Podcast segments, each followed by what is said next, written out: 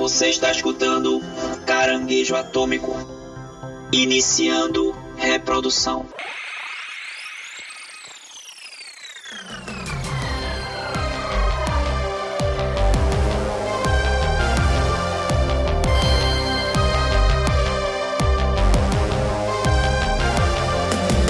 E aí, chuchus! Está começando mais um Caranguejo Atômico.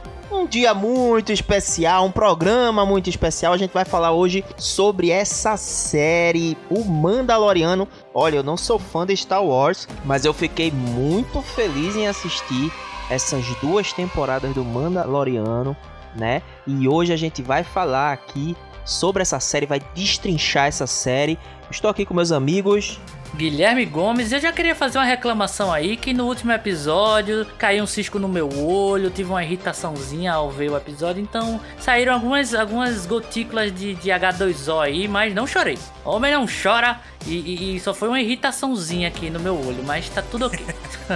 Aqui é Paulo Silva e olha, a Kathleen Kennedy deve estar tá se remoendo porque não achou Dave Filoni e John Favreau para fazer os filmes do Star Wars antes, hein? Porque agora, depois de Mandalorian, tudo vai ser os dois. Tudo vai ser esses dois. Tudo vão ser esses dois. Agora sim. Agora eu sou Star Wars. Aquela fotinha do Baby Yoda falando.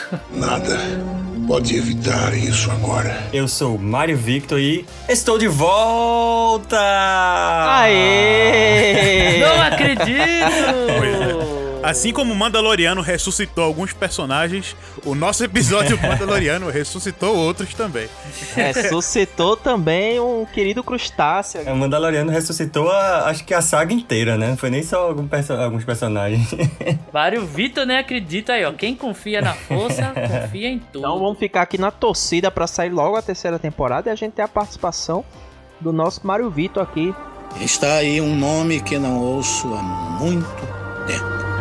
Vai fazendo episódio daqui do Caranguejo a partir de cada episódio do, do, da terceira temporada. Olha aí, olha aí, episódios. Episódios episódicos. Episódio episódicos. E eu sou Ruta Braga e acredito aí que Mandaloriano tá ressuscitando aí a saga Star Wars e ressuscitando também o nosso querido Pedro Pascal aí depois da horrorosa, horrorosa aí participação. Não, que a participação dele não foi horrorosa não, mas o filme é horroroso.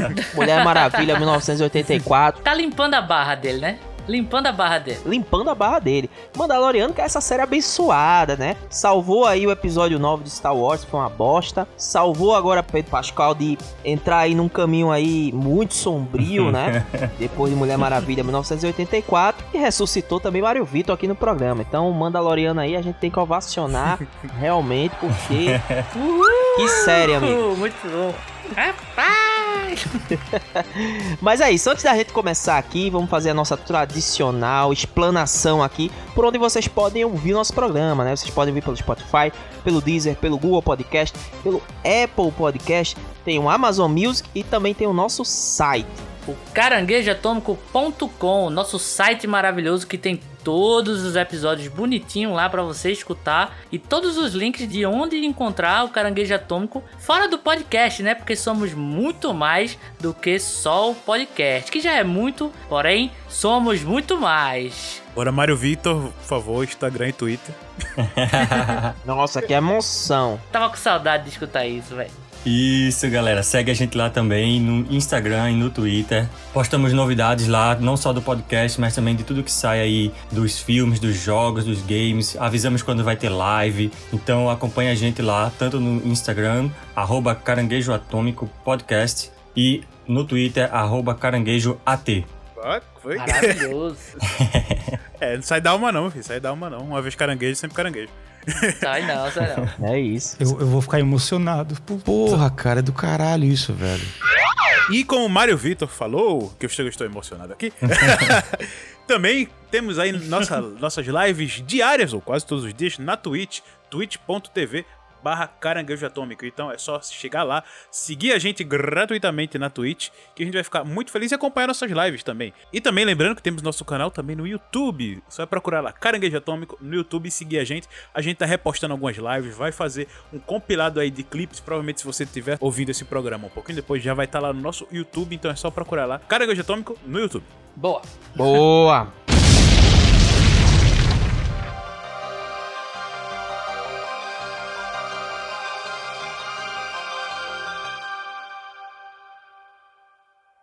This is the way. This is the way. This is the way.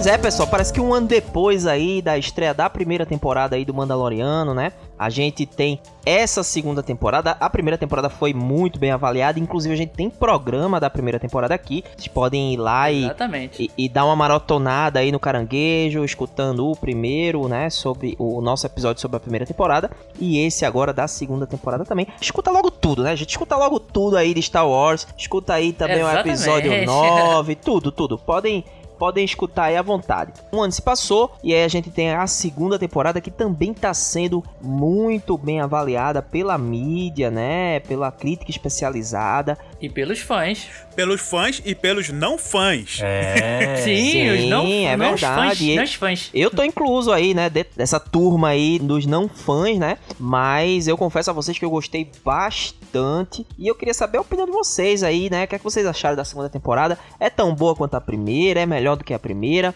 Falem aí, lembrando que esse primeiro, esse primeiro bloco é sem spoiler e quando for o bloco de spoiler a gente vai avisar pra vocês. Deem as suas opiniões aí, meus Boa. queridos crustáceos. Bora lá. Cara, eu gostei, eu gostei muito da evolução que a segunda temporada nos trouxe.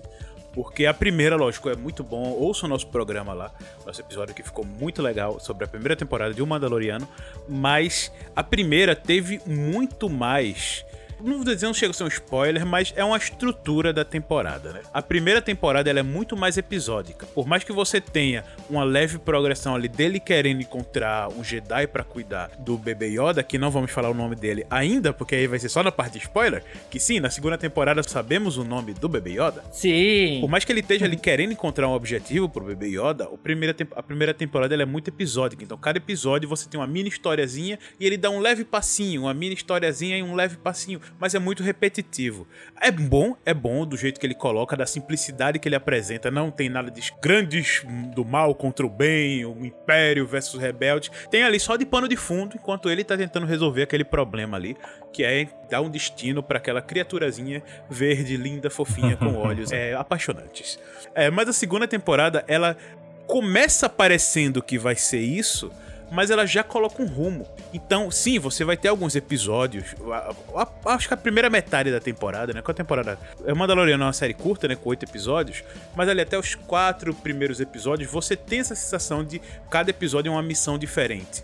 Mas Aham. ele tem uma progressão muito maior do que da primeira temporada. Então, essas pequenas missões que eles são colocados nos episódios, eles já dão um passo muito maior do que o da primeira. Então, você sente uma linearidade. Ok, ele chegou aqui, ele achou esse ponto aqui. Então, graças a esse ponto, ele vai pra lá e ele vai pra lá. Ele não, ele não fica indo e voltando, sabe? Como dava alguma sensação na primeira.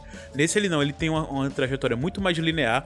Você vai agregando várias situações, vários personagens, personagens novos e adicionando mais peso à trama pra gente terminar a segunda temporada num auge, que não só o auge que todo mundo fala, mas no auge também de trama, de futuro da temporada, da série, da- Sim. do personagem Expectativas também. e do tudo. Mandaloriano. Exato, porque apesar do primeiro ter, sim, a gente terminou com aquela grande expectativa, pô, o que é que vai acontecer? Nesse segundo ele coloca vários, mais e mais peso naquilo que é desenvolvido nessa temporada e deixa essa sensação de progressão, que sim, a segunda temporada é uma evolução daquela primeira do Mandaloriano, como se eles tivessem, ok, a gente acertou o rumo, agora a gente pode caminhar e acelerar. E é isso que eu consigo sentir dessa segunda temporada, essa aceleração, a saída da inércia de, ah, não, isso é algo novo, a gente não pode brincar tanto assim. Agora não, agora eles já brincam, já trazem coisas novas. É, como já foi divulgado, né, não vou falar exatamente, mas temos personagens do universo expandido do Star Wars entrando na série Mandaloriano, virando basicamente cânone, né? Apesar de a gente saber que muitos são, mas agora eles estão ali em live action, no canon live action. Então, Não, eles já, já eram, já eram já eram estabelecidos como personagens realmente oficiais, mas pro grande público, muitos deles é, é, nasceram agora, né? Então, é, é porque eu digo, eu digo que, é, que agora oficializaram, porque uma animação, ela é uma coisa co- assim, quem gosta de Star Wars, Nicho, Mario, é de nicho, é de Mario. Vitor não me bata, mas pra um fã comum, uma animação é algo de segunda categoria. Não é, não é. Clone Que Wars e Rebels tem um material de qualidade muito maior. Nossa, que pecado. Não, eu tô, mas eu tô dizendo que é basicamente o que acontece na animação, o pessoal tá cagando. Eu tô passada, chocada. Por mais que aquilo ali traga coisa pro futuro do Star Wars, o pessoal só, só vai se preocupar em saber o que aconteceu naquela animação se alguma coisa relacionada àquilo acontecer. Que é o que tá fazendo agora. Eu- alguns personagens Aham. dessas animações chegando e dando corpo a mais, esse talvez o futuro da série, quem sabe até o futuro da saga Star Wars, isso traz, faz aquelas animações que o pessoal tanto desdenhava, que todo mundo fala, veja, veja, veja, e eu incluso, que eu não vi, só vi metade do. só vi metade de Clone Wars e três episódios de Rebels, mas quero ver o resto todo. Isso traz um peso maior e, e pega esse, e entre aspas, como eu digo, oficializa esses personagens. Porque é aquilo, né? Se, eu não, se não é live action, não é oficial. Né? É, o pessoal brinca com isso. é. Então agora tá oficial. E a grandiosidade da série chegou num nível tanto que ele começou a oficializar tudo de bom que tá por aí e espero que continue nas temporadas adiante. É, eu, eu também gostei bastante, gostei bastante mesmo dessa, dessa segunda temporada. É, eu acho que corrigiu o. Acho que minha principal crítica com relação à primeira temporada, que foi isso que, que Paulinho falou, dos episódios serem muito, muito fechadinhos ali neles, e com, com uma missão que ele vai lá e resolve aquela questão e tal. Esse não, esse tem uma linearidade maior, você vê uma conexão melhor entre cada episódio. Sim, o avanço da história, né? É como se fosse uma única história mesmo, de fato ali, que você se você juntar todos os episódios um atrás do outro, você praticamente não sente a divisão entre um episódio e outro, vamos dizer. Coisa que na primeira temporada eu acho que ficou ficou um pouco aquém. né? Essa questão do- dos, dos episódios, dos, dos acontecimentos em cada episódio. Mas essa segunda temporada é sensacional, sensacional. Enfim, eu não vou dar spoilers, mas tem, tem al- alguns elementos assim, não só pra quem já é fã e, e queria ver muito, mas até pra quem para quem não acompanhava, não, não curtia muito, o Rudá tá aí pra, pra não me deixar mentir, daqui a pouco ele vai falar do que ele gostou. Sim. Eles acertaram a mão, acertaram a mão de verdade, assim, ficou muito legal, muito legal a série. Lógico que ainda tem algumas poucas coisas que, enfim, não digo nem que poderiam melhorar, mas assim, que você sente, que você nota quando tá assistindo, mas que não atrapalha em nada a, a experiência, que não, que não diminui nem um pouquinho, assim, a, a grandiosidade que ficou, assim, a- essa obra. De fato, como os meninos falaram aí, que pena que não descobriram logo esses dois aí pra produzir a, a tri- a trilogia da, da, da saga original dos filmes, porque, rapaz, olha, eu acho que seria uma coisa completamente diferente do que a gente viu aí no episódio Completamente. 7, 8 e sem 9. sombra de Misericórdia. Pois é, velho. Primeiramente, é muito bom falar de Star Wars, independente do que seja. E é muito bom ver o caranguejo atômico voltar a falar de Star Wars, que fazia praticamente um ano que a gente não falava. O último episódio que a gente falou de Star Wars pra valer mesmo foi o do Mandaloriano da primeira temporada. Então fazia muito Sim. tempo que a gente não focava um episódio pra Star Wars aqui. Eu concordo com tudo que os caras falaram aí. A segunda temporada ela mantém esse respeito, essa paixão ao universo de Star Wars que os diretores, os roteiristas estabeleceram na primeira temporada, com essa coisa meio é, esporádica, meio de um episódio isolado, mas que tem aquela narrativa que vai se fechar, que vai é, ser o, o centro das atenções no futuro. E essa segunda temporada justamente é a- o resultado das, da primeira temporada também. A gente vê uma divisão aí de primeira e segunda, mas se você olhar direitinho, você pode colar uma na outra. Inclusive, não tem essa divisão de primeiro episódio da segunda temporada, não. É o episódio 9 até o, o, o 16, se eu não me engano, né? 16. Primeiros episódios dessa temporada, ele vem com essa coisa um pouco mais é, solta, mas a diferença é que o fã e quem tava assistindo da primeira temporada já sabe qual é a missão. E não precisa desenvolver a, a, a personalidade do Mandaloriano, dos personagens que apareceram na primeira temporada. Então você ganha tempo para focar em outras coisas, né?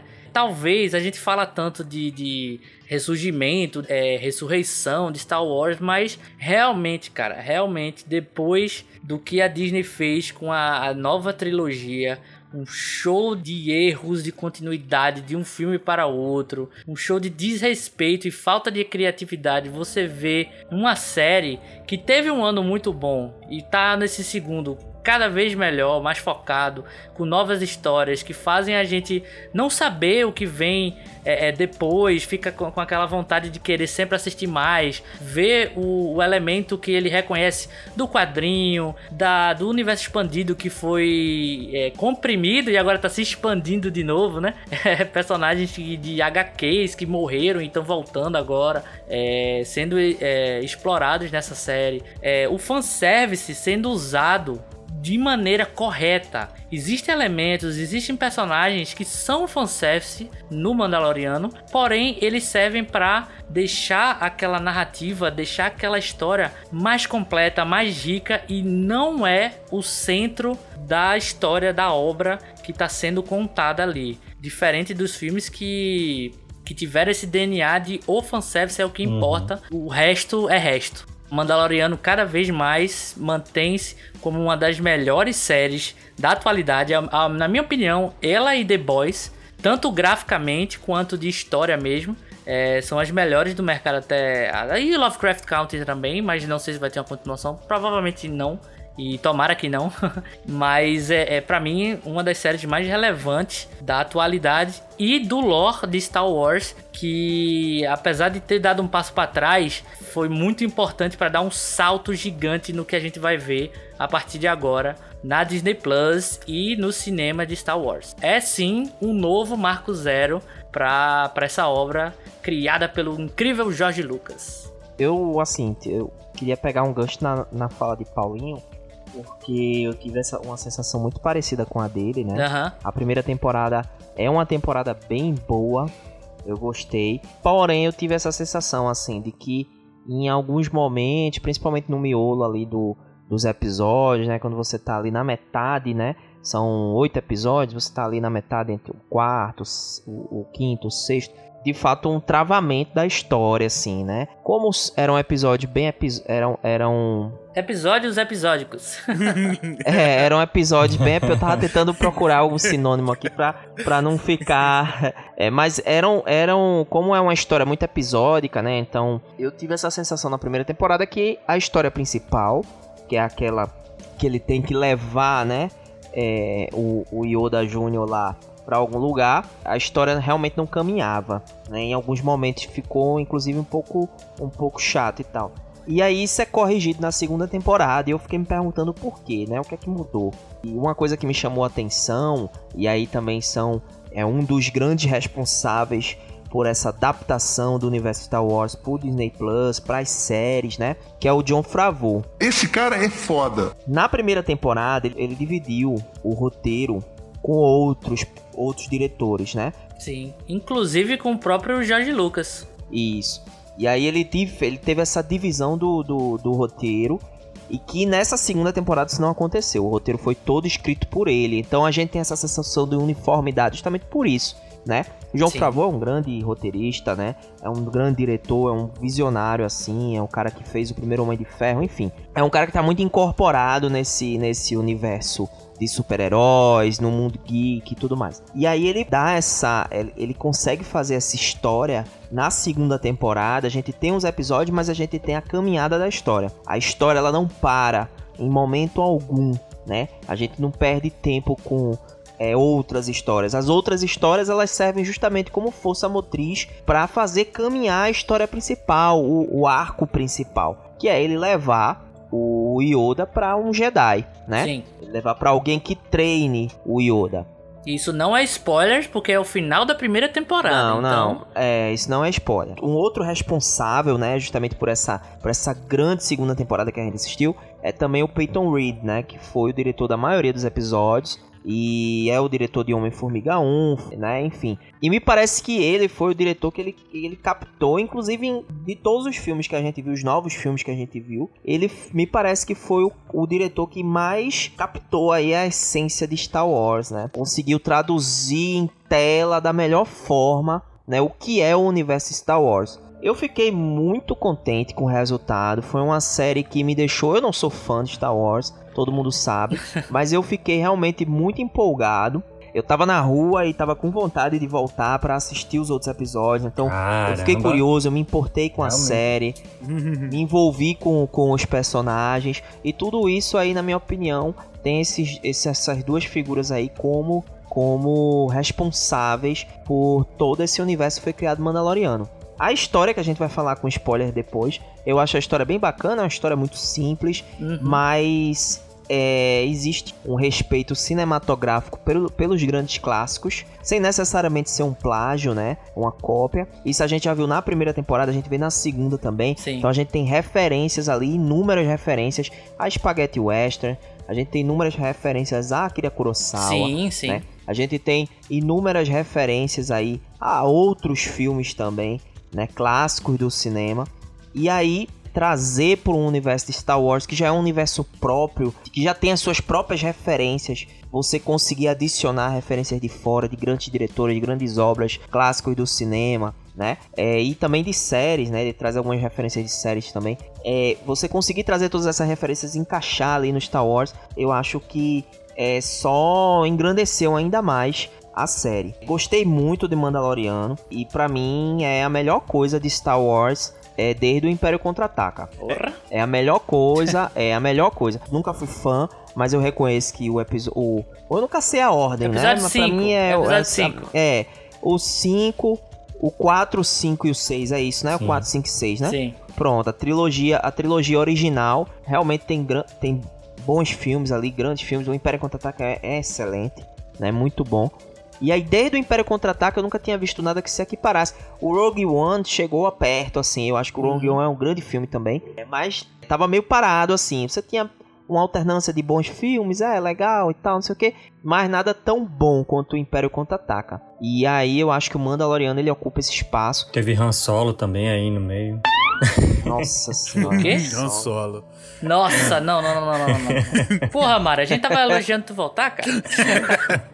Vamos parar com essa conversa aí, porque a chapa vai esquentar. Enfim, é isso, né? Eu vou, eu vou falar, mas quando a gente começar a falar com spoiler, eu vou poder falar um pouquinho mais é, sobre o que eu achei, assim. Mas eu gostei bastante do Mandaloriano.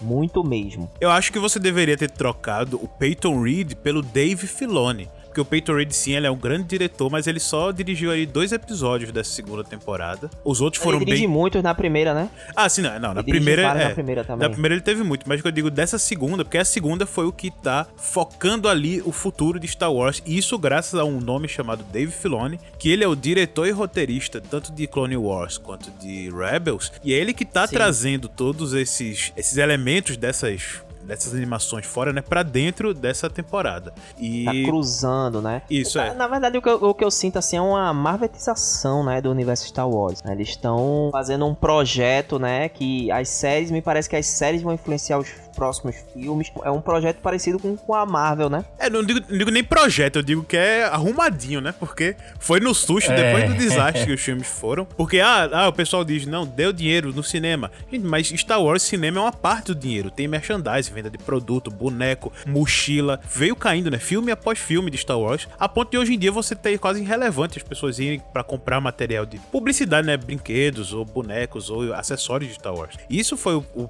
pior- a pior coisa, né? E ao contrário, o Mandaloriano ressuscitou isso, né? As pessoas estão indo muito atrás de Bebê Yoda, do Mandaloriano, o, o, o Din Djarin, né? Então, é...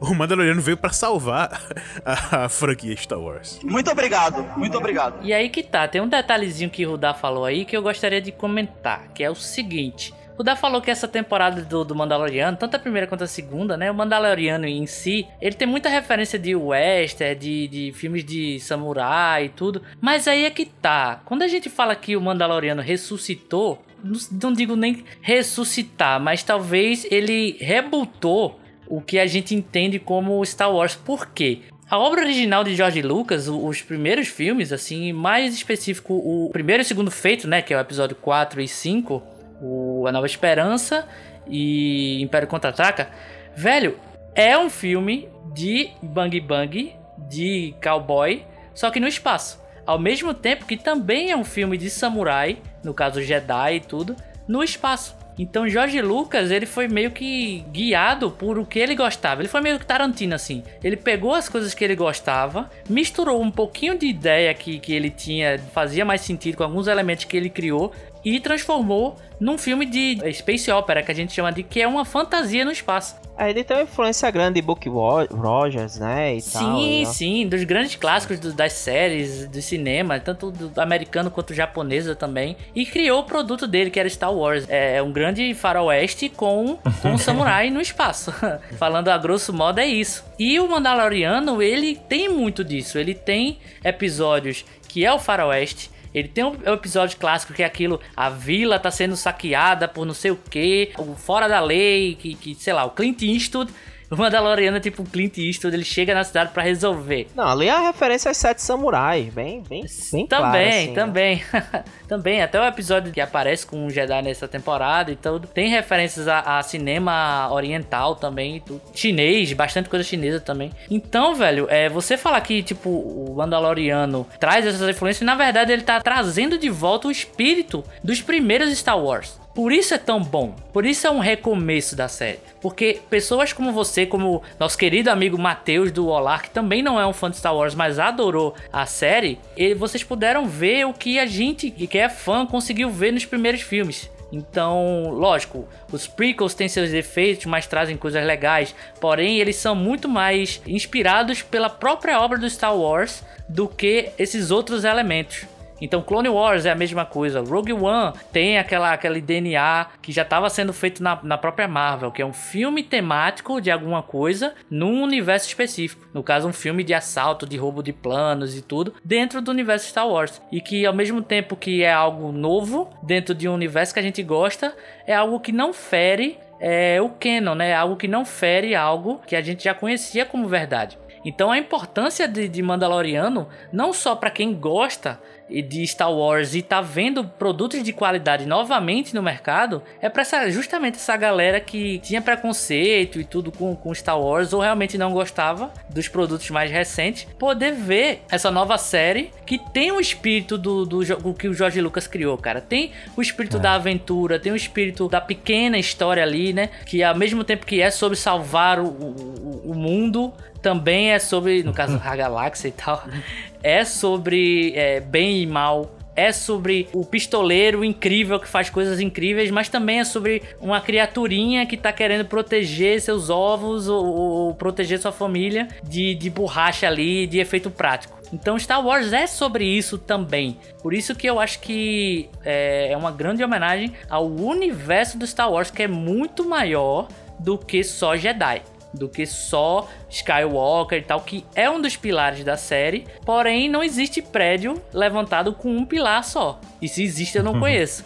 É um pilar importante, é algo incrível, mas o universo Star Wars também é sustentado por outros pilares que a gente vê nessa série, cara. É, eu senti uma, eu senti uma narrativa diferente da, da narrativa do, dos primeiros Star Wars, assim que se passam Sim, porque tem, que se passam mais é. no que se passam mais no espaço, né? Você tem mais as questões do, do das naves, né? Dos combates de nave e tudo mais. É mais. É. é. uma coisa muito mais Buck Rogers do que é, essas referências. Assim, se vocês entendem até mais do que eu é, sobre isso, mas a percepção que eu tenho é, é, justamente assim que o Mandaloriano ele trouxe uma coisa mais pra terra, assim né? Você vê aquelas paisagens desérticas que tem no. É, no é, que, é que ele, ele, é aquele caçador de recompensa, né? É, sim, sim. E eu digo mesmo, eu digo mesmo até a estética mesmo, sim. aquelas, aquelas paisagens uhum. mais no deserto, aqueles duelos à la mexicana. Tem uma outra referência importante também que eu, eu, eu, eu tava quase esquecendo, mas que é também do Lobo Solitário, né? Que, que é o sim, gibi, também, sim. que é o gibi, né? Que é o que é o, é o samurai renegado que anda, né, com o filho para cima e para baixo. O filho anda inclusive num, num, num bercinho, né? Também. Ele anda com o filho para cima e para baixo para resolver resolver missões, né? É contratar. Que é uma temática super super na moda agora, né? Last of Us, é o Logan. Sim, é o típico, sim. é o jovem mudando o mais velho amargurado. Isso aí já virou um estilo de filme sério. É, na verdade é, é, a última, eles sempre trabalham com essa coisa da última possibilidade, né? A salvação do uhum. cara que, né, já tá, o cara já tá no fim já a vida dele já, já tá num rumo completamente diferente e tal.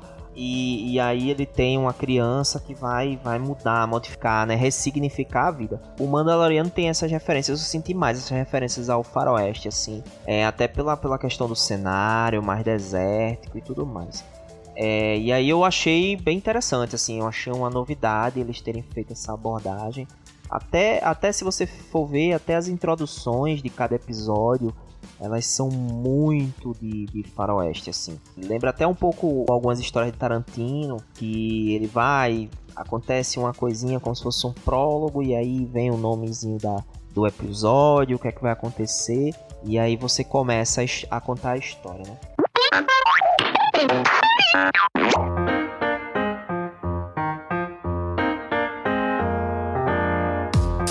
Todo mundo gostou, acho que é uma unanimidade. Mas eu queria saber se vocês encontraram algum ponto fraco, né? No Mandaloriano. Não é possível que o Mandaloriano só tenha coisa boa. Tem alguma coisa que vocês não gostaram? não, tem, tem ponto fraco, sim, tem. Tem ponto fraco, mas aí a gente tem que entrar. Não, acho que mais dá para falar, dá para falar sem, sem spoiler mesmo, porque o ponto fraco mesmo que eu, que eu identifiquei é que ele só tem oito episódios. Né? eu só tava, eu tava com saudade das piadinhas de Mario, eu tava só esperando, sabia que ele ia soltar uma piada. Cara. Você também sabe contar piada?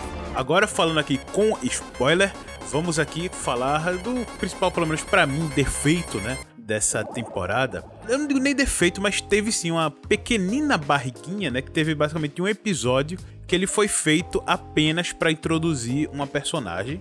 E ele todo, a estrutura dele é muito, muito, muito estranha que é o segundo episódio da segunda temporada, ou é o capítulo 10, uhum. né, que é A Passageira. Exato. E aquele episódio Sim. meio que começa sem pé nem cabeça, porque tá certo, é, é vou pra um lugar, fulano vai com você, então vai junto para ajudar. Só que aí ele vai, tem aquela perseguição com as, as X-Wings, ele cai naquele planeta, as X-Wings fogem, fogem não, ele dá, o, dá o perdido, tem toda aquela situação com as aranhas gigantes de lá, e aí do nada as X-Wing salva, chega lá, salva. Ah tá, a gente lembrou, a gente foi lá e viu que você ajudou fulano. Então tá, tchau, hein? Sabe, ficou uma coisa muito sem nada. E foi só para apresentar aquela personagem que, que ela vai voltar na terceira temporada. E talvez ela. É a mulher lagartixa sapo. Isso é a mulher lagartixa. Ah, velho, eu achei tão fofinho. Parece o, o Frog do Chrono Trigger. Exatamente, cara. Ela vai ser uma personagem fofa com vários bebês fofinhos. Numa temporada e não vamos ter o bebê Yoda. Ela vai ser a nova bebê Yoda. É o quê?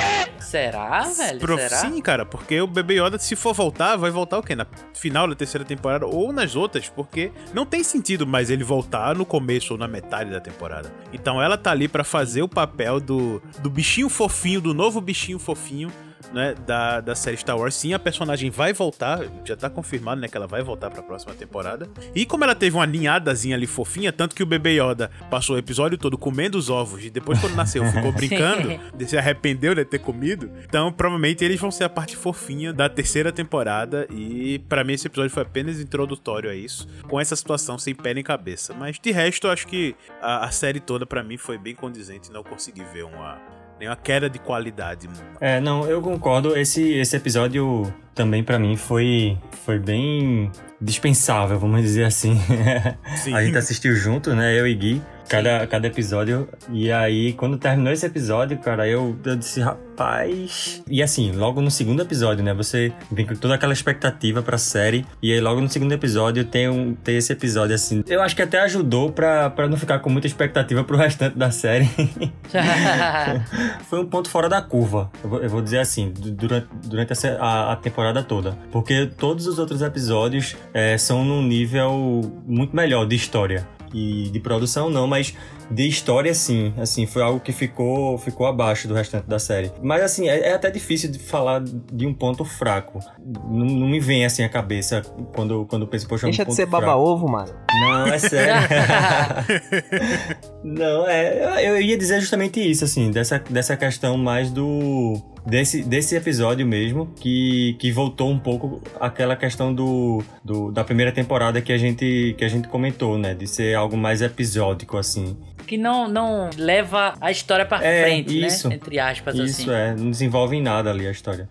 É, assim, ela traz uma, uma, situação engraçada que é como a nave chega no terceiro episódio, né? Que é no planeta lá dos, do, Sim, do sim. Akbar, né? Da raça lá do Akbar. sim. Que a nave chega caindo aos pedaços, né? É, é o carro é o carro com o motor esfumaçando tudo, basicamente. Sim, é. E aí isso- a situação engraçada, né, da, do, da raça, né, do, dos Mon Calamari consertando do jeito deles, né, quando ele entra a, a nave por dentro tá cheio de rede, fio, um monte de algas, que era o jeito que os Mon Calamari sabem de consertar e utilizar suas naves. Então teve essa, essa alívio cômico diretamente relacionado nesse episódio, mas é, em termos gerais, sim, é algo bem episódico mesmo, não adiciona muita coisa à série, só é, esses dois pontos, né, adicionar esse personagem para o futuro da temporada. É, mas que mesmo, mesmo é, adicionando esse personagem, pode até ser que ele venha ter um- uma importância maior, mas nesse episódio em si a gente não nota isso. Que, é, que essa personagem, É, eu também não. nem ela, nem, nem a cria dela lá,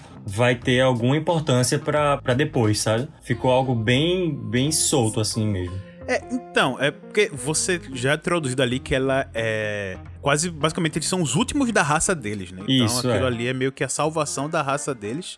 E ela é completamente indefesa. Então, talvez você vá, vá apelar aí pro lado paterno que o Baby Yoda despertou no Djarin pra ele ajudar eles de alguma Ah, forma. sei não, viu, Paulinho? Eu acho que aí é meio forçação, velho. Sei não, Baby Yoda tá comendo os bebês da, É. da não, eu não sei porque assim, é, é, eu acho que nada nessa temporada ela tá ali por acaso. Mesmo que um, um ponto ou outro se arraste.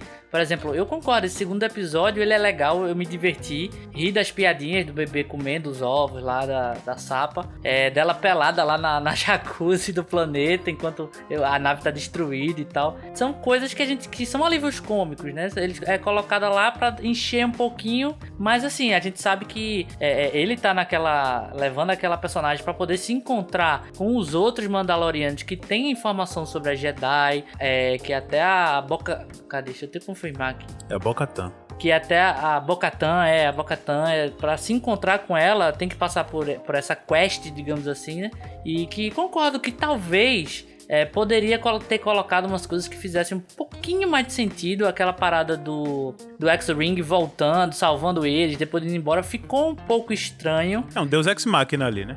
É, foi um Total. pouco, foi um pouco. Mas nada ali tá por acaso, né? Tirando isso, nada ali tá por acaso. É, é realmente esse sentimento de que, tipo, o primeiro e o segundo episódio são pra você meio que vir na vibe da primeira temporada, que era episódica. E episódios episódicos. e que depois ia engatilhar pra uma coisa mais focada na, na main quest, né? Na, na missão principal. E aí foca nisso. Mesmo que alguns episódios vá pra lá, vá pra cá, é tudo focado no objetivo dele, que é levar o, o Baby Yoda. Que sabemos, que conhecemos agora, que o nome dele é Grogo. Então, É. sim, Baby Yoda tem um nome, é Grogo o nomezinho dele, o Groguinho, E descobrimos da melhor forma, né? que descobrimos da melhor forma, Caramba. e é através de uma personagem que aí une tudo, cara. Porque tanto a Bocatan, que é de Rebels, e essa personagem que é Jedi, que é a Sokatano, que já tinha sido anunciado que ela ia estar na série, interpretada brilhantemente, a meu ver, com muito respeito. Pela Rosa... Deixa eu só confirmar o nome. Rosário Dawson. Rosário Dawson, isso mesmo. É, é uma atriz que, que faz coisas nerds, assim, e quem viu os bastidores e tal, viu que ela tratou com muito respeito a personagem. E é muito legal a aparição dela. Realmente é a união desses elementos do, do universo estabelecido de Star Wars. Mas nada ali tá por acaso, cara. Até os fanservices ali fazem com que a trama vá pra frente, né? Tanto encontrar o Jedi, encontrou o Jedi, agora tem que levar ele pra meditar, e meditou. Aí ah, não, ele agora ele é sequestrado e agora tem que resgatar. Então tudo depois desse segundo episódio é focadíssimo na missão. Vejo sim uma barriguinha ali, mas não vejo com tanto com tanta importância também ao nível de tipo esperar que, que essa personagem que apareceu rapidão é, substitua o, o Grogo, né? Substitua o Baby Yoda, cara. Eu acho que não vai rolar isso não. Não, é. A esse ponto também não, é. Até por uma questão de criatividade, velho. Eles têm literalmente um universo de possibilidades. E eu não, não vejo aquela personagem retornando com tanta importância, não. Sim. É algo que pra mim ficou ficou meio é uma coisa que você nota quando tá assistindo aquilo que eu falei lá no começo, né? Mas que não, não, não interfere muito na experiência, que é a questão do outro personagem que, que foi muito muito aguardado também pra essa pra essa temporada, que foi o Boba Fett, né? Sim, E Boba Fett volta. Boba Fett volta, É. volta muito bem, assim, ele tem uma participação muito boa, mas só um detalhe sobre ele que, que, que não, não me agradou tanto, que foi a forma como ele se junta ao Mandaloriano pra, pra ajudar ele ali. No começo, meio sem, sem querer muita conversa com, com ele, sem querer muita ajuda e tal, e de repente, não, agora tem uma dívida com vocês. Só quando a gente recuperar o, o bichinho lá que, que vou, vou pagar essa dívida e tal, sei lá, alguma coisa assim, que foi ali para mim foi claramente pra o Boba Fett ter mais tempo de tela ali pra Telas. apresentar o personagem pra chamar ele pra, pra série própria dele que vai ter depois, né? Então, assim, se ele simplesmente aparecesse ali, como apareceu muito bem, e, e tivesse aquele tempo ali e tal, e depois saísse da, naquele episódio, que é o episódio. Acho que o 14, se eu não me engano. né? O 6 é. É, o 6 da temporada. Isso, é, né? eu acho que é esse episódio. É, se ele aparecesse só ali, tivesse aquela participação nesse, naquele episódio e, e saísse, tinha ficado tranquilo também, de, de boa assim, e aparecesse só na cena pós-créditos. Tem cena pós-créditos, tá, pessoal? Se você ainda não Sim, assistiu, tem sim. depois do último episódio, não desligue o seu computador, não desligue a sua televisão. Eita porra, não vi não. Eita! Sério? Sério? Então já Sério? já, pessoal, aqui na programação do Caranguejo Atômicos falaremos qual é a cena pós-créditos para Rudar Braga. Logo depois dos reclames do Play Play. Pronto, foi só isso mesmo, assim. Era só essa questão que, que, eu, que eu tinha percebido, assim. Mas uma leve forçação, assim, só pra apresentar, pra dar mais tempo ao personagem pra depois lançar a série dele. Sim. É, eu, eu pensei, Mário, que você ia falar do ponto fraco do Boba Fett. Foi aquela decisão horrível dele de ter repintado a armadura. Puta Nossa! que pariu. Que coisa horrível. que é horrível? Ficou a cor toda chapada. O bicho era muito legal, aquela armadura toda. É, ficou, toda ficou feio, ficou Com feio. marcas de batalha. Bicho, parecia que o cara passou aquelas tinta fosca. Parecia que o cara pegou uma tinta de parede Mas e foi pintou isso o mesmo carro. que aconteceu, cara. Quando a reclamação do fã é pô, a cor do. É, é como o cara pintou a Agora viramos fãs de Star Wars de verdade. É, realmente você tá no nível já dos fãs de Star Wars. Mas falando fã de Star Wars, eu queria só puxar uma, uma coisa aqui que eu achei muito interessante do Boba Fett, que eu vi a reação das pessoas, principalmente no Twitter, reclamando que era o mesmo ator que fez o Jungle Fett lá na- no Ataque dos Clones, reclamando que não devia ser ele, que devia ser o, ator que, inf- infelizmente, é, que fez o Boba Fett na série original, faleceu pouco tempo depois que, que pouquíssimo tempo depois que a série Ah, mas o fã de Star Wars não quer saber, tem que ressuscitar o cara. que ele realmente acabou, acabou falecendo depois de pouquíssimo tempo que a série terminou aí, foi lançada, né? Mas aí que tá, velho.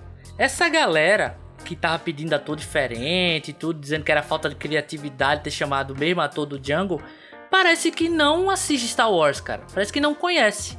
Porque pro lore Star Wars, o Django Fett, ele é contratado pelo Papatini lá no, no episódio 2. É mostrado que ele foi um mercenário que não era é, bem visto pelos Mandalorianos, que era meio que uma ovelha negra, assim, é um cara outsider da, da, da seita mesmo, né? Da organização Mandaloriana, se é assim que a, que a gente pode falar. E que ele fez um contrato com o Papatini pros clones, pros, pro exército da República, lá, os clones, serem feitos a partir dele, né? Ser clones do Jungle Fett. E o Django Fett fala naquele filme e é mostrado o único pagamento que ele quer é ter um clone que não tivesse crescimento acelerado para virar um adulto rápido e que esse, esse esse clone ele ia criar feito um filho. E esse clone é o Boba Fett. Beleza, quando o George Lucas pensou no personagem lá atrás, eles não não estavam tão ligados nisso e tudo. Mas no momento que o prequel é, can, é canon, é, é oficializado, é algo que recorrente, porque também tem, tem isso no. é, eles- se eu não me engano, eles falam em. Não sei se é em Rebels ou em, em Clone Wars, mas tem é, essa, é, alguma menção do- da origem dos clones e tudo. Inclusive a aparência dos clones é do mesmo ator. Mas a galera reclamando, cara. Boba Fett é um clone. E aí eu fiquei muito chateado porque a galera não tava, não tava ligada nisso. Tem até um episódio lá que quando eles encontram é, quando o Grogo já é sequestrado e que aí a galera meio que se junta com os outros Mandalorianos, né? A Bo-Katan lá é, e a parceira dela lá, é, para chamar pra equipe do- dos Mandalorianos e tudo pra o resgate do, do Baby Yoda, do Grogo. Eles falam, né? Ah, você, você é tipo um clone, você não é um Mandaloriano de verdade e tudo. Então eles voltaram e afirmaram: não, o que a gente contou do Django aqui é canônico, cara. Isso aqui é verdade. E mesmo assim a galera reclamando na internet. Eu até entendo a galera reclamar das coisas que aconteceram com o Boba Fett aí. Do Boba Fett ser super berés, quando na, na série original ele não era tão berés assim, ele não fez tantas coisas para fazer com que a cultura pop elevasse ele esse status de, de, de berés total, apesar de ter um visual muito legal. Mas ok, velho, aceita que ele é um cara foda agora, que ele vai ter a, a própria série e que ele é um clone sim, então tá tudo certo até agora. Mas eu concordo com o Mario, talvez essa inserção do, do Boba tenha sido um pouco forçadinha demais, mas um pouquinho só, um pouquinho. É, e novamente, reclamar de ah, que o Boba Fett é mais forte e mais legal do que ele era nos filmes, transformaram ele blá blá blá blá blá, blá é realmente também de pessoas que não conhecem Star Wars, porque deveriam saber que todo personagem é muito melhor fora dos filmes do que no filme. o próprio Grievous, Grievous é um cara super foda, quatro braços, ah, é quatro braços, quatro sabres, oh, que massa, não sei o que, né? Faz nada direito. Caçador de Jedi, é. cara. Ele matou Jedi que só a porra. Mostra isso em então, Clone é, Wars. Então, ex exatamente, é o que eu disse. No, no, Star Wars é tudo história. Ah, fulano é foda, fulano é isso, fulano é aquilo. Chega no filme e morre. A gente só conhece a, a, a, a, a grandiosidade real desse personagem. Digo até do grandíssimo Darth Vader. Porque, lógico, né? Ele apareceu na, na, no filme ah, no filme antigo. Então, quando ele aparece, é uma, é uma coreografia mais lenta e tudo. Mas você sim, tem a, a, mística ali, ah, não, ele está lutando como um samurai e tudo. Mas você pega onde ele aparecendo nos jogos, no, nas séries, até nos filmes spin-offs, ele só faz arrasar. E pega esse Darth Vader, que é basicamente tudo aquilo que todo mundo disse que ele era, mas a gente não vê nos filmes, aí eles botam pra, pra ser no, nos, nas obras em volta dos filmes originais. Então, sim, Star Wars apresenta personagens legais, mas não sabe trabalhar eles, e eles são bem trabalhados nas obras de fora. You underestimate my power. Eu gostei desse do segundo episódio, não, não achei ruim não, gostei. Achei um episódio bacana, óbvio, ele não move muito a história, é bem episódico, né? Mas eu achei legal, achei divertido também deu uma, deu uma esclarecida ali na questão do. Quando a, a, a frota lá do, do, dos rebeldes lá tá caçando ele e tal. E que... República, não são mais rebeldes, é República agora.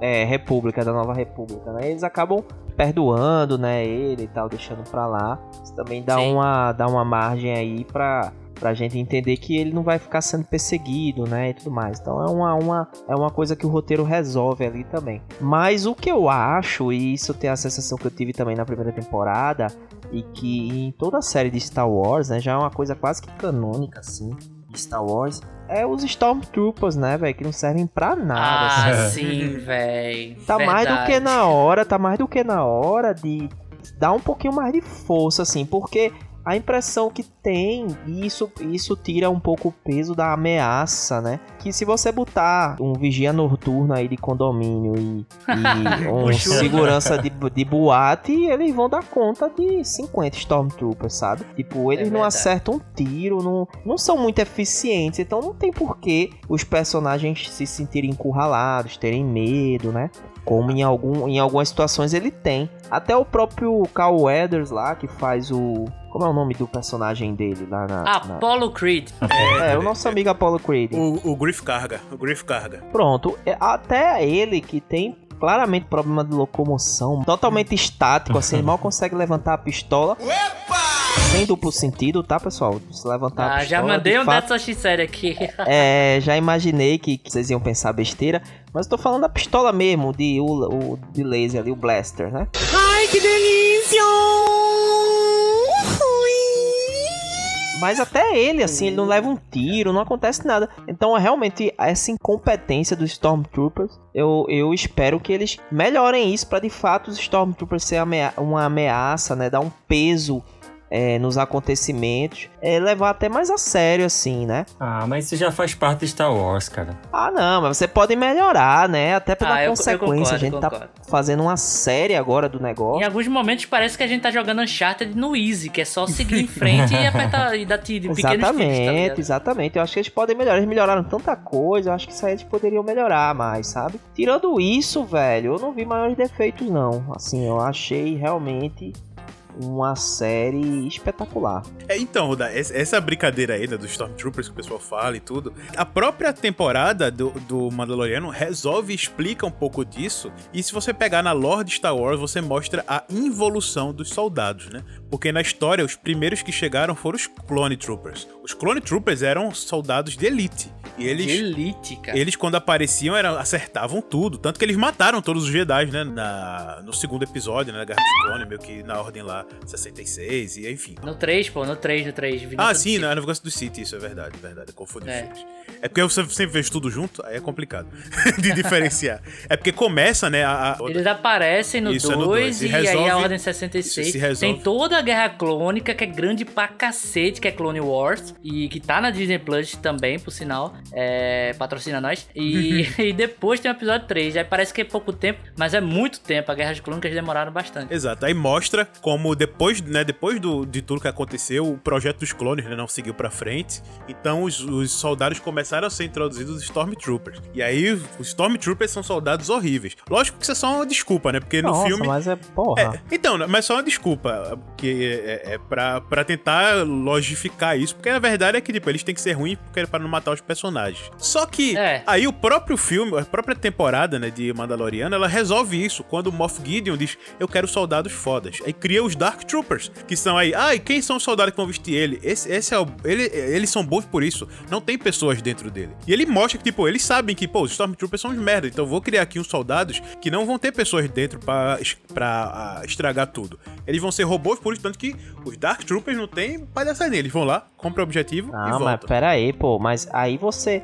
Aí você tem que, pelo menos, né, justificar no roteiro uma diferença numérica menor, assim. Porque às vezes você tem dois, três caras contra uma infinidade de Stormtroopers, os caras só fazem morrer. E parece formigueiro, né? Eles vão aparecendo mais e mais e mais e mais e não acertam um tiro. Convenientemente só acertam no Mandaloriano, que tem o, o, o Bhaskar, né? Não, então, Rudé, é o que eu tô falando. Isso é, isso é a conveniência. Tipo, eles não podem morrer, lógico. Todo filme de herói. Eles atiram bem eles no atiram pra- Mandaloriano e nos outros eles atiram mal, né? Exato, mas. Isso é uma verdade que nenhum fã de Star Wars pode negar. É. Eles nunca souberam trabalhar é, vilões um pouco mais. É, subchefes, É digamos vilões assim. mundanos. Sabe? Até a própria Fasma lá, da porcaria do- dos.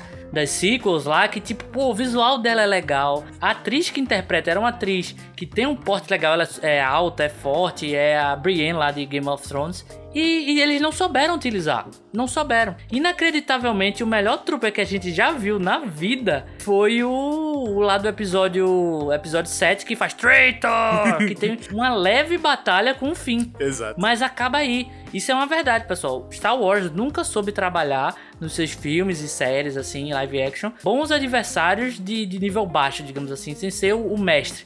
Sem ser o Darth Vader, sem ser o Sith. O- o- Os, os vilões mundanos, os, os Minions. É, os Minions. Os Minions, é, é, geralmente, eles são NPCs pra morrer ali. É que nem eu falei, Uncharted no Easy, é seguir em frente e atirar. É, total, mas aí tira o peso, né? Porque aí quando Sim. você É, fica uma tipo, cena só com Stormtroopers, você tira o peso da cena, né? A cena fica. Ah, beleza, você sabe que os caras vão se safar, não vão levar um tiro, vão conseguir, então. Tem até a piadinha na primeira temporada que eles, os caras que lá sequestram o, Baby Yoda ficam apostando de É. atirar numa latinha e ele, eles erram o tempo todo. Exato. Eles brincam com isso mesmo. Mas é aquilo, né? É pra mostrar, infelizmente, que Star Wars, sim, é uma obra pra crianças. Então, a, a maior ameaça que vai ter vão ser robozões do mal. né? Os soldados vão sempre Mas errar. aquilo também, né? É, é que nem a galera que, que- Aqueles tirinhas. Pokémon é feito pra quem? Pra criança. Quem é que compra? Os marmanjão. É. Tá ligado?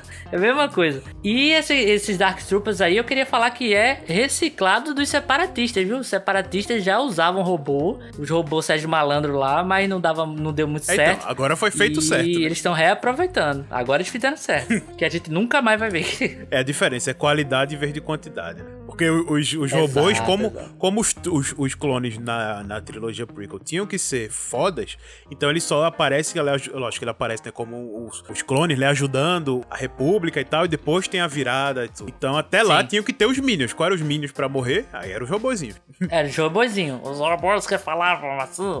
Roger, Roger. E aí, falando de um outro defeito que eu acho que a gente já pode ir encaminhando pra. Pro que a gente quer muito falar aqui, e eu sei que vocês também, pessoal, a cena final, o último episódio, né? E aí talvez um defeitinho ali que pra mim, velho, é, poderia ter sido feito um pouquinho melhor, pouquinho, pouquinho melhor, que é nosso querido, nosso amado Salvador, um dos pilares aí de Star Wars, que é a cena do resgate de Luke Skywalker. Ele chega, ele salva todo mundo, só que a cara dele, velho, é um face-up de, de Snapchat, velho. Mandaloriano é uma das melhores séries de efeitos especiais, tanto de 3D quanto efeito prático. Acho que faltou dinheiro ali, papai. Mas é que tá, velho, é, o pil- é um dos pilares, cara. Tirava daquela, daquela lagarta lá da segunda temporada e botava o dinheiro em, em Luke, velho. Exato, é, é exatamente isso que eu ia falar. A gente, ele me fez acreditar que tinha uma, uma minhoca gigante, estilo Beetlejuice, saindo do deserto ali, fodasticamente, e você não vê croma em lugar nenhum daquela série. Inclusive, eles são muito espertos porque ele- todos os planetas são opacos, né? São tudo nublado, então já ajuda bastante. Tudo deserto ou gelo ou qualquer coisa do tipo que deixa tudo no blur ali, então ajuda eles a, a mascarar. Mas, velho, é o Luke Skywalker, velho. É o Luke. E a gente viu, eu vi vídeos no YouTube da galera de, que trabalha com efeitos especiais fazendo melhor. Então, é uma pena que, tipo, o Luke, você olha pra ele e fala, cara, isso aí não, não ficou tão legal assim. Nossa, você é muito feio. Eles deviam ter investido um pouquinho mais de grana, mas ao mesmo tempo não tira todo aquele sentimento, né, velho? Que, que, que final de série, velho. Que final de série incrível. E falar nisso, vocês é, identificaram logo que era o Luke quando tava. Quando a nave Ah, chegou? velho. Então, quando a nave. Quando o X-Wing aparece. É, o X-Wing É. o X-Wing antigo, você fica, opa, não, peraí. Será que é? Tem Luke, mas será que, pô, pode ser um, algum Jedi antigo? Porque já apareceu a Soca, vai que é algum outro do Rebels que achou alguma coisa assim. E aí quando vem um capuz, eu, peraí, não, é ele, é ele. Aí, bicho, aí depois da.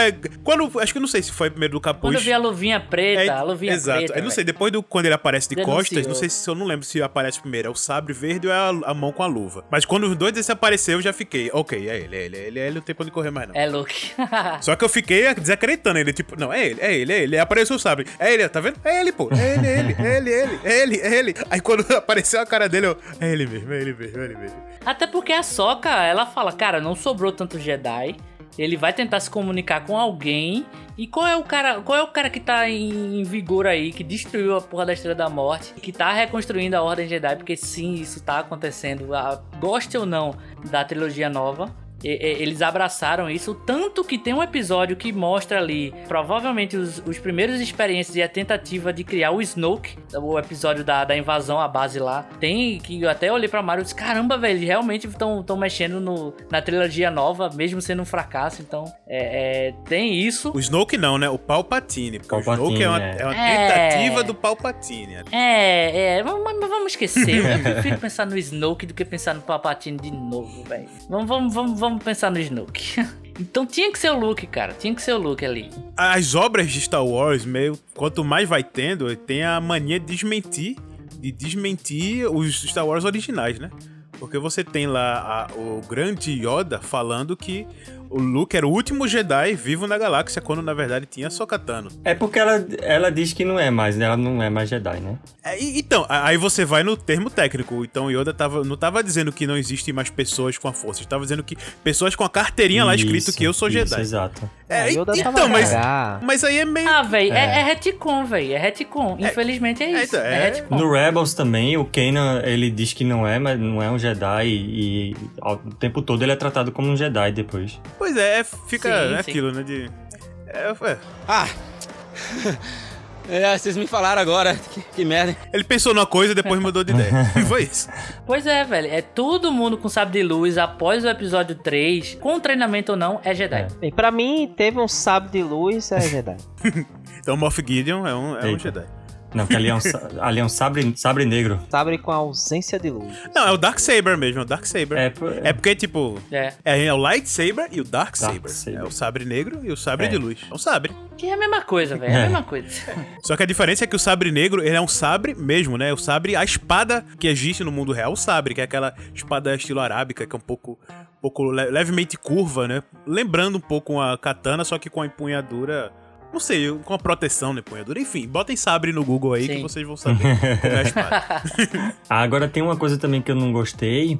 É que a gente já, já fica sabendo que o nosso querido e amado Grogo vai morrer, né? Então, É, então. Mas, mais ou menos, né? Porque também o Anakin matou todos os aprendizes do Jedi e do Templo. Mas todo jogo, toda série tem um aprendiz que fugiu.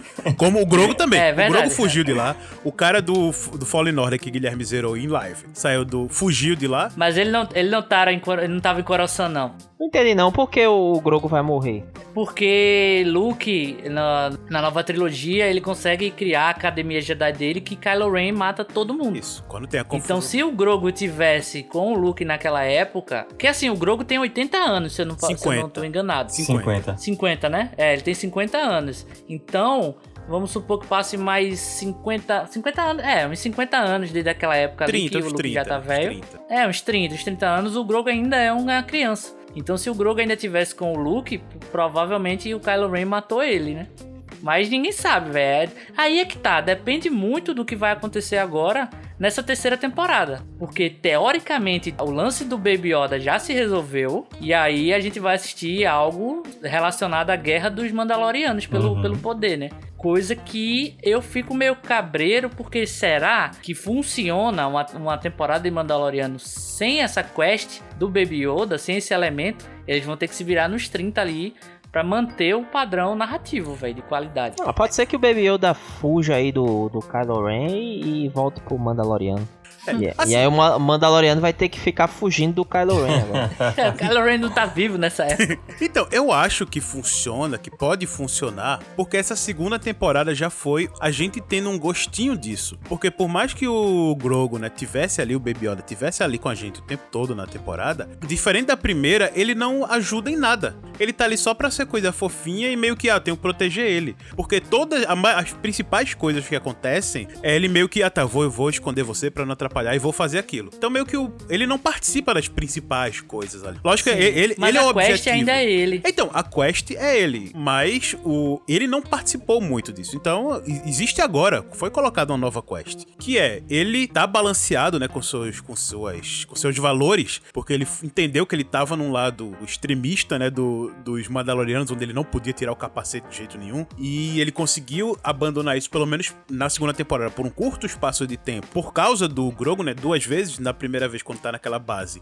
a Imperial e quando, no final, quando ele vai se despedir, quer olhar olho a olho ali, então ele tira o capacete pra. Aqui, ó, esse sou eu, essa é a minha cara. Pela primeira vez, né, ele tá, o Grogu tá vendo a cara dele. Então, Sim, sim. você vê que ele, por aquela criatura ali, ele já deu aquela abandonada naqueles, naqueles valores. O que vai mexer muito, dá, dá muita palha pra segunda temporada. Ele tentando descobrir os Mandalorianos Terceira, e não? metido nesse. o- o- os, os Mandalorianos que sobraram, né? A cultura Mandaloriana, porque ele, ele meio que não é, né? Ele, ele foi resgatado quando pequeno e cresceu na doutrina daqueles que o resgataram. Mas agora ele vai Sim. conhecer a verdadeira comunidade, a grande comunidade dos Mandalorianos e tal. E toda essa questão da, da guerra, do sabre, de retomar o trono de Mandalor. Então existe sim uma coisa muito legal. Não se- é por isso que eu digo que eu enfatizo novamente, vai ter outro personagem fofinho pra segurar as pessoas que não estão muito preocupadas com a lore pesada de Star Wars, né, com essa questão de domínio e, na- e enfim, Pra tentar ter uma talvez uma trama um pouco mais simples na questão de resolução de problemas, mas que vá ter envolvendo esses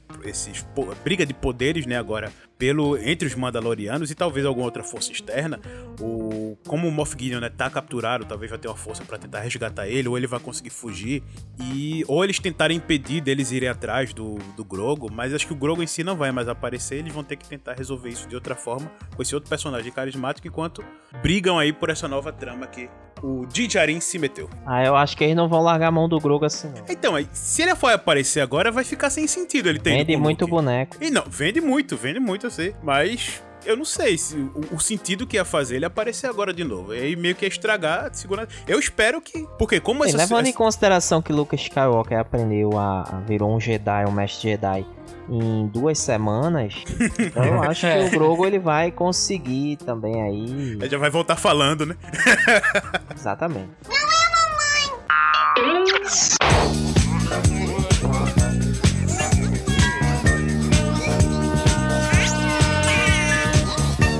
Então, pessoal, a gente sabe mais ou menos como é que ficou resolvida essa segunda temporada. O Grogu foi com o Luke Skywalker aí aprender a virar um Jedi, né? E aí a gente tem também, como pano de fundo aí, essa guerra pelo poder aí de Mandalore. vocês acham aí que na terceira temporada pode acontecer, né? Quais são as expectativas aí para as futuras temporadas de Mandaloriano? E também para as futuras obras, né? Porque já foi anunciado série da Ahsoka, série do Boba Fett, série do, do maluquinho do, do Rogue One lá. Pois é. Jogo que agora não é mais da, não é mais monopólio da EA, então vai ter obras de Star Wars a rodo é, aí. Pois é, em ano de pandemia, a Disney um pouco antes, né, da pandemia acontecer, investiu bilhões em Star Wars não teve esses bilhões de volta e tá vendo o resultado agora, né, com o Mandaloriano. Tivemos aí, a, na semana que a gente tá gravando, umas, um, poucos dias antes, a notícia de que o Mandaloriano se tornou a série mais assistida dos Estados Unidos, passando aí o grandíssimo The Office, que a gente tem até episódio aqui. Melhor série de todos os tempos. I want people to be afraid of how much they love me. Lembrando que The Office tem centenas de episódios, enquanto o Mandaloriano só tem 18. Então é um marco histórico em séries e também pra Disney Plus, mostrando que eles fazendo um bom produto, não importa ser filme, isso dá resultado. E aí investiram feito louco nas séries, porque se o cinema deu o problema que deu, então vamos deixar aqui na série, porque parece que na série eles estão mais livres. No cinema, a questão de, de investidor, você tem produtor, muito mais dedos ali da indústria para ser um filme muito mais, digamos assim, de um certo, uma certa linha, né? Vendável, vendável. Isso. A palavra é essa, vendável. É, vendável. E também teve um, teve um problema, né, na própria produção de Star Wars em organizar, né? Basicamente colocou a Kathleen Kennedy, que é uma excelente produtora, mas não entende nada de Star Wars. Então ela deixou livre na mão de pessoas que também não entendiam de Star Wars, que tentaram fazer coisas independentes, que é, é uma, é uma coisa arriscada e podia ter dado certo, mas não deu. deu no que deu nos filmes e agora eles atolaram esse monte de série que é, vai dar o filme não deu certo? Então, série vai dar certo. Então, muitas dessas séries são derivadas né, do próprio Mandaloriano. Temos pelo menos três que são diretamente ah, derivadas dessa segunda temporada, que são The Book of Boba Fett. E aí, Ruda, vamos aí falar sobre a cena pós-créditos que você não viu. Opa! Sim! E a cena pós-créditos da segunda temporada do Mandaloriano mostra o Boba Fett voltando pra. pra nossa, esqueci o nome do planeta. Tatooine. Tatooine. Voltando pra Tatooine e voltando pro palácio do Jabba.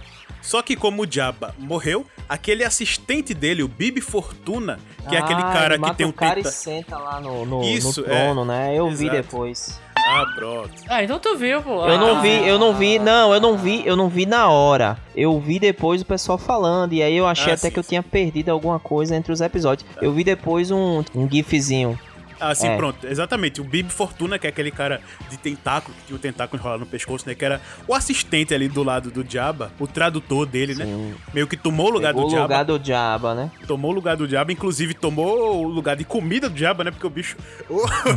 é, a, a, quarentena foi ruim pra ele também, né? O bicho engordou bastante.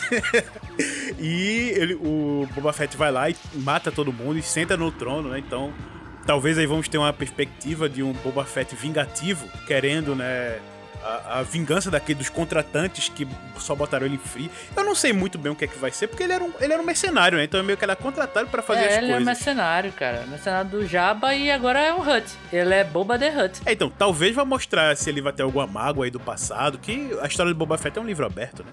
Então vamos ver aí um pouquinho é. mais.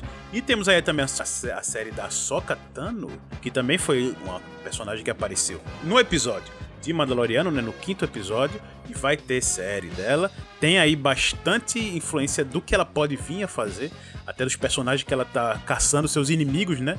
Da série para o que pode virar isso no Star Wars. E temos aí também diretamente Star Wars Rogue Squadron, que é o nome do esquadrão do Luke Skywalker, né, quando ele fez parte do esquadrão de X-Wings lá para derrotar a Estrela da Morte. Só que a logo do filme é a logo da, da X-Wing nova, né, X-Wing da nova trilogia. Então provavelmente vai ser um novo esquadrão inspirado naquele para algum outro objetivo grande, ou talvez o dia a dia do esquadrão, né, porque o Mandaloriano apresentou bastante. É o dia a dia desses desses desse esquadrão Clone Trooper é basicamente é como se fosse os patrulheiros das estradas, né? Eles têm. As X-Wing são os carros de polícia na estrada para resolver os crimes e, e, e, as confusões da galáxia. Então, pelo menos diretamente, temos essas temporadas, esses, essas séries aí nesses projetos que vão vir diretamente aí ligados ao Mandaloriano. A Sokka, ela veio, é uma personagem de Clone Wars, é uma personagem que veio de é aprendiz do, do Anakin Skywalker, né, do Darth Vader e tomou muita proporção nos últimos anos assim. Com o Clone Wars ela já era popular, ela aparece em Rebels também, é super popular. A galera sempre clamou por ela fortemente para ter jogo dela, série dela e tudo. E se concretizou agora com, com essa participação. O que eu acho curioso é porque todas essas obras que tu falou, Paulinho, acontecem depois do Retorno de Jedi e antes do episódio 7. Isso, para, paralelos à série. Paralelos à série. É, pa são paralelas, digamos assim, do mesmo período. Provavelmente a temporada da. A, a série da Ahsoka vai ser focada na caça ao general. Não sei se eu tô falando o nome certo. É. Troll, né? É Troll. Não, é, não, é porque é, o General Troll é o, é o, que já ela terminou ali do Clone Wars, né? É, é o objetivo dela. É Almirante Troll. É Grande Almirante. Grande é, Almirante, Almirante Troll, isso mesmo. Que é um personagem que veio do, do universo expandido, que foi comprimido pela Disney e agora oficializaram ele de novo. Ele é um personagem que apareceu originalmente em, em livros e depois em HQs e tal. Então é interessante que eles estão reciclando as ideias que a Disney tinha meio que deixado de lado na compra com da, da, da Lucasfilm, né? Agora, Paulinho, de todas essas que tu falou aí, tem uma que não vai se passar nesse período. Que é justamente uhum. a que eu tô mais curioso pra, pra ver, que é a série do nosso querido Obi-Wan Kenobi, né, velho? Obi-Wan. É, o que será que eles vão fazer, né? Eu, eu fiquei meio temeroso aí com Ian McGregor, né, velho? Voltando aí no papel de Obi-Wan. Ah, eu gosto, velho. Obi-Wan é meu personagem favorito de Star Wars. Eu gosto da interpretação dele de Obi-Wan. Gosto que vai ter a presença do Anakin também. Inclusive, o mesmo ator que fez o Anakin vai voltar como Darth Vader. Então, vai ser curioso, cara. Vai ser curioso ver mais ou menos em que período vai se encaixar ali, né? Se ele vai estar tá protegendo Luke, se a gente vai ver um jovem Luke em Tatooine, como é que vai ser, né? Uma criança Luke, né? É, é ele já tá vivo. É um bebê, pelo, é. pelo menos é um bebê. Então, aí, aí que vai estar o problema da série do Obi-Wan. Porque aí, novamente, tem a potencialidade de estragar mais uma coisa da série original, que é desfazer o que foi dito. Que é quando o, o Darth Vader encontra né, com o Obi-Wan, que ele sente aquela presença, ah, não sinto essa presença desde... E dá a entender que eles não se encontram desde do, do episódio uhum. 3. Desde o final do episódio Sim. 3. Porque senão, tipo, ah, não, não encontro ele desde que? Desde mês passado, desde ano passado. qual, qual, qual, seria a, a, urgência disso? Você tem um final do episódio 3 e aquela ah, cena é do episódio 4. É muito tempo que passa, Paulo. Então, quando você é tem o tempo. Então, é isso que eu tô dizendo. Quando você tem o final do episódio 3 com essa frase no episódio 4, você entende que eles passaram esse tempo sem se encontrar. Ele lá em Tatooine, isolado, e o Darth Vader se lascado lá em e, e Mustafa, Mustafa não. Mustafa. Mustafa, isso mesmo. Ah. Ah, posso pensar errado. Pensei certo, falei errado. Cadê? Falei certo, pensei é. errado. A parte do bebê tem mais, não foi? Quando você coloca o Hayden Christensen de novo nessa série, e detalhe, ele não estava. E a série do Obi-Wan já estava totalmente escrita. Depois que saiu o Mandaloriano, ele, a produção voltou, que estava começando a gravação, parou, foi voltar pra mesa para ser escrita de novo e agora que vai sair. Provavelmente eles viram que tava muito parecido com o Mandaloriano, porque só isso para explicar né? a, a, mudança total. Botar Hayden Christensen pode indicar um Darth Vader sem capacete, porque se, se não fosse tirar o capacete, não precisaria ser o Hayden Christensen, trazer o mesmo ator. Então vai ter o Darth Vader sem capacete.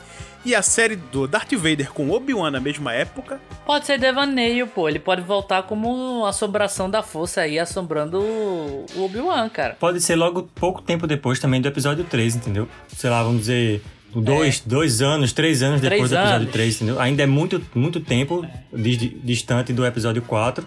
E aí justificaria até ter o, o, o menininho lá, que eu esqueci o nome dele agora. Até porque Ian McGregor, velho, ele tá mais, muito mais velho do que o episódio 3, mas Sim. ele ainda não tá parecendo o Alex Guinness. É, né? Então, assim, essa sensação do Vader, por ele não ter dito, pode ser, pode ser a segurança da série em colocar período de tempo grande antes do, do episódio 4, mas assim, alguns anos, alguns bons anos antes do. depois do, do episódio 3, cara. Então, esse é o problema. E vai começar a criar história no meio e. Paulo, só aceita, só aceita. A série é justamente para mostrar o que aconteceu nesse meio tempo aí. E não, não precisava ter Darth Vader. Não tem por que ter a inserção do Darth Vader nessa história. É uma história do Obi-Wan com o Ah, Luke. eu acho que tem, velho. Eu acho que o Obi-Wan e Vader tem tudo a ver, velho. Eu também acho. Inclusive, porque o, o, a gente tem aí a, a esperança, né? Que Neeson aparece, aparece aí como o Qui-Gon. Justamente, o Yoda, ele manda o Obi-Wan não só pra cuidar do Luke, ele manda pra ele treinar com o Qui-Gon, que foi o primeiro cara que voltou da força aí, provavelmente. Então, Qui-Gon é o primeiro fantasma da força e o Obi-Wan meio que vai ter esse treinamento também. Então, talvez pra esse treinamento de fantasma da força, ele tenha que enfrentar os seus próprios medos, Então, né? se for nesse caso dele fazer aquelas alucinações igual ao que aconteceu com Yoda, aí vai ser ótimo. Mas se for pessoa, personagens sim. cara a cara, aí vai perder a magia, vai perder a magia do encontro, reencontro deles no episódio Sim, 4. sim. É, eu acho que vai ser, eu acho que vai ser assombração, cara. Até porque é, é, já foi confirmado que vai ser uma temporada só, Sim. seis episódios de uma hora, então vai ser um filme de, de seis horas aí do Obi-Wan. Então eu acho que não vai ter É, Vader contra Obi-Wan, não. não é Exato, possível. espero que seja só literalmente o fantasma do passado assombrando, não ele fisicamente, por favor. Por favor. Você devia conhecer o poder do lado sombrio. Então, aí pra finalizar a parte das séries, tem outras séries, né? Tem a série do Andor, é uma série tão indispensável quanto o próprio personagem. tem a série do Lando, Calma, a série a do Lando, não do Andor, mas a do Lando, que aí vai ter, pode trazer. É, vai ter do Lando também, velho. Totalmente não. É, não, não, não, a série do Lando tem, tem um campo legal aí pra explorar. Igual o Boba Fett, a gente só vê a introdução dele, tem coisas pra explorar e não sabemos o que pode ser. Tem o Rangers of the New Republic, tem o, o Droid Story, que é uma animação, o Rangers of the New Republic também é uma animação, mas que dessa a gente pode separar uma, que é as mais desconhecidas, né? Que pode vir um pontinho aí a ser explorado de forma interessante, que é a série O Acólito que ele deve acontecer ali mais ou menos no período da Alta República, que é mais ou menos ali uns 100 anos, tem, no período, né, de 100 até 100 anos antes do episódio 1. Então pode acontecer ali, sei lá, 50 anos do episódio 1, 80 anos do episódio 1, não sabe exatamente qual período até o episódio 1 vai acontecer, mas é nesse Sim. período. E isso engloba possibilidades, como o Palpatine ou o mestre do Palpatine, né? Que foram o cara que trouxe o lado negro. É uma série que vai mostrar a ascensão do lado negro na galáxia. Então aí podemos Sim. ver a história talvez do mestre do Palpatine, ou talvez até do jovem Palpatine, do Baby Palpatine, surgindo aí, né? Com pois a- a- o mestre do Palpatine, que é o Darth Plagueis, ele tem toda a mitologia dele burlar a morte. Tanto que é uma coisa que eu fiquei meio triste. Além do episódio 9 inteiro, ele não teve fortemente citado Dark Plagueis na, no episódio 9. Porque o Dark Plagueis, a ideia é que ele virou imortal pela força negra, né? Pelo lado negro. E o Palpatine não, virou imortal no episódio 9 por a ciência. Os caras fizeram a ciência lá, lógico. Teve a, a parte mística dele voltando pro corpo. Mas será que é isso? Isso é o que o Dark Plagueis estava fazendo? Clonar o corpo dele, ele voltar em forma mística dentro do corpo dele de volta? Então pode ter uma coisa aí legal pra explicar. E talvez tente corrigir alguma coisa do final do episódio 9 ou fazer o uso melhor da teoria que foi colocada lá. Sim, sim. Talvez um uso melhor seja mais eficaz, velho. Porque eu acho que eles não vão dizer que não, não, não é canônico ou algo do tipo, não. Eu acho que eles vão assumir que foi mal feito lá e vão tentar corrigir, É. tá ligado?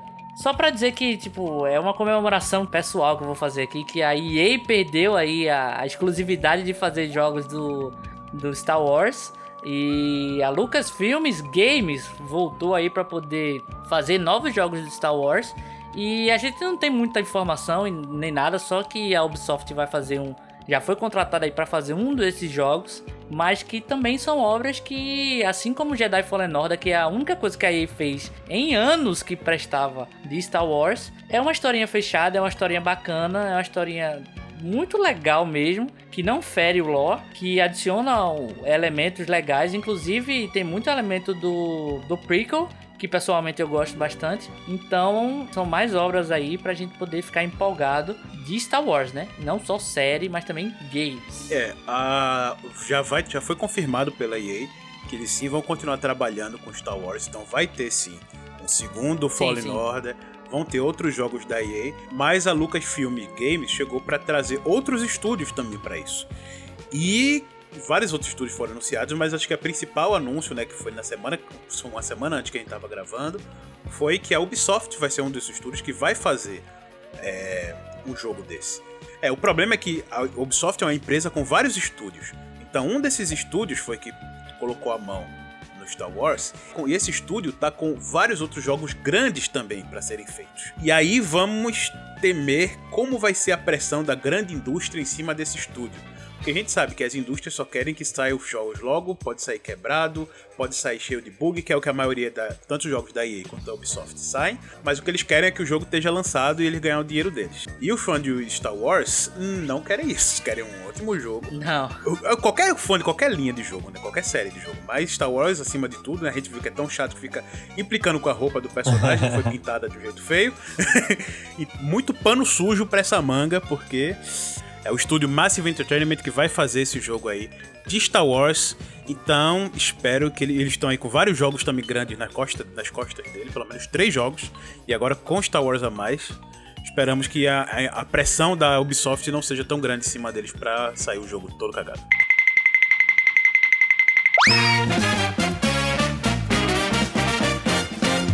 Vamos lá, então chegou a hora agora da nota em patolas. Eu quero saber aí do Mandaloriano quantas patolas vale essa série, hein? Então, né? Como eu falei, assim, eu gostei bastante da, da temporada. Foi uma temporada muito boa. É sensacional, assim, com um pequeno ponto fora da curva ali na, naquele segundo episódio. É, poucos defeitos aí, como a gente comentou, e que não atrapalharam muito, a meu ponto de, no meu ponto de vista. Então, eu vou dar aí 9,8.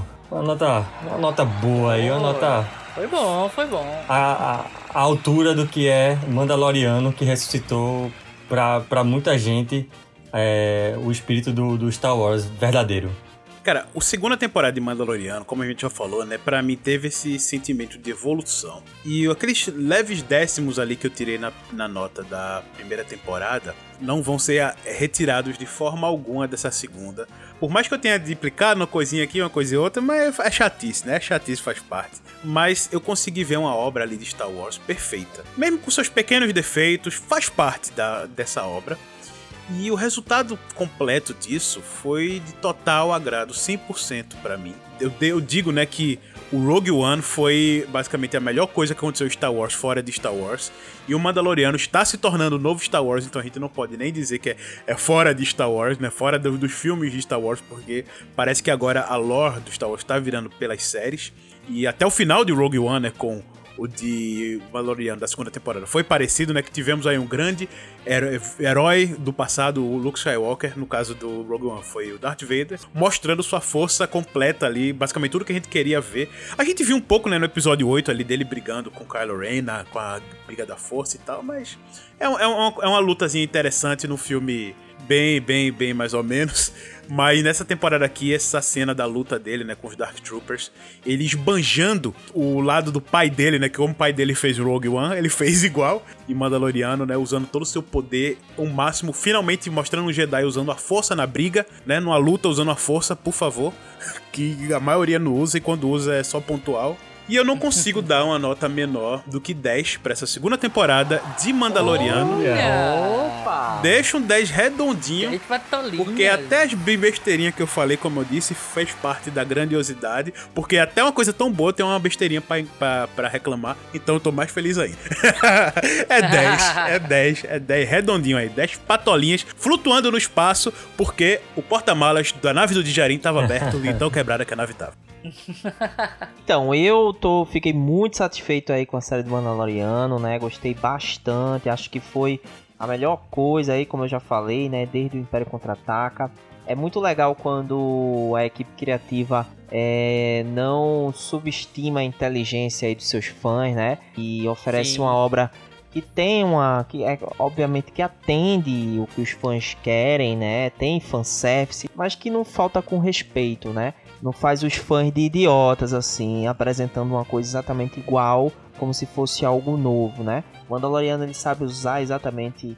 É, ele, ele tem uma coisa que a Marvel tem, né? Que ele sabe usar é, os personagens, sabe, sabe atender as expectativas, mas contando uma história é, bacana, sem forçação.